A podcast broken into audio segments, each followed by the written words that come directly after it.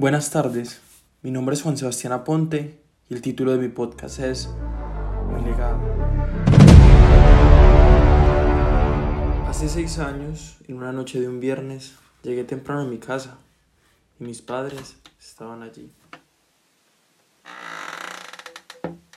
Al llegar, me preguntaron si me iría a dormir o si quería estar con ellos un tiempo.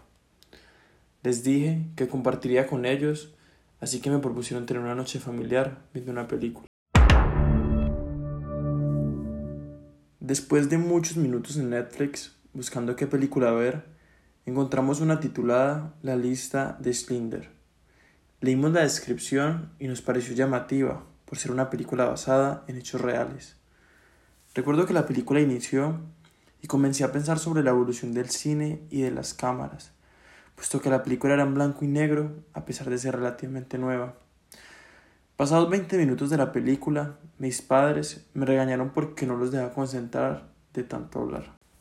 Después del regaño, decidí ponerle cuidado a la película, así que dejé mi celular a un lado y me quedé callado poniéndole mucho cuidado.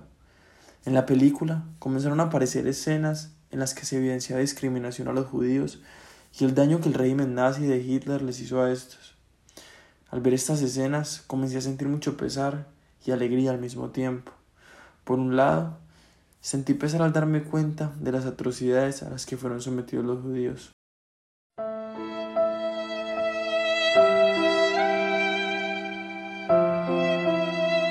Esto me impactó fuertemente, ya que entendí las desigualdades del mundo y el daño que algunas personas le han hecho a otras a lo largo de la historia.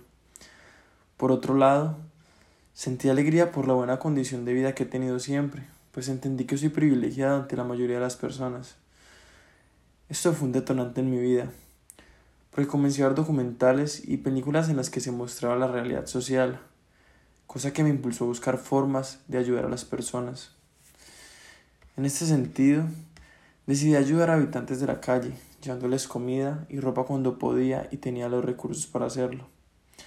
En un principio me pareció una gran labor y sentí que era lo mejor que podía hacer, pero al poco tiempo empecé a cuestionar si realmente estaba solucionando algo y si realmente impactaba a un gran número de personas.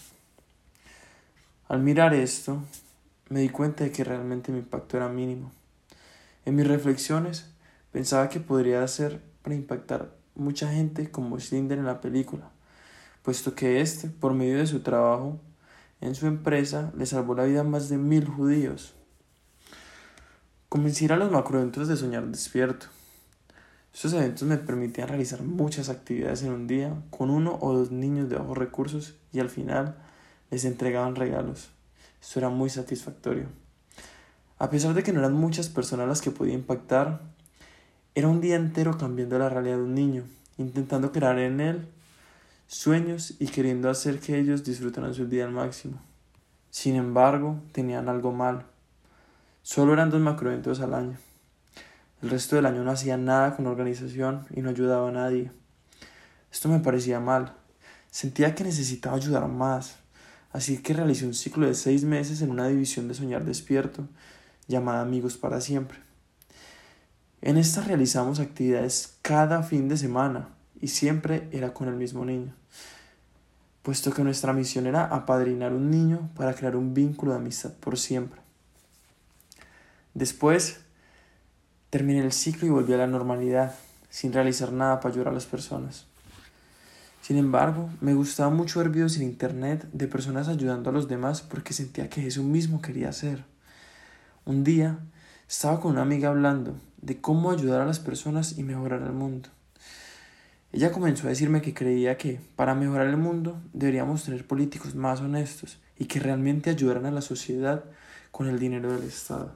Si los políticos no fueran corruptos, podrían ayudar a muchas personas, porque ellos manejan el dinero del Estado. Yo nunca había pensado en esto, así que comencé a imaginarme siendo político, ayudando a los demás, pues sabía que con los recursos del Estado podía ayudar a cientos, miles y quizás hasta millones de personas. Cuando terminé el colegio, decidí estudiar ciencia política con el fin de entrar a la política para aspirar a cargos de elección popular y así lograr el impacto que quería.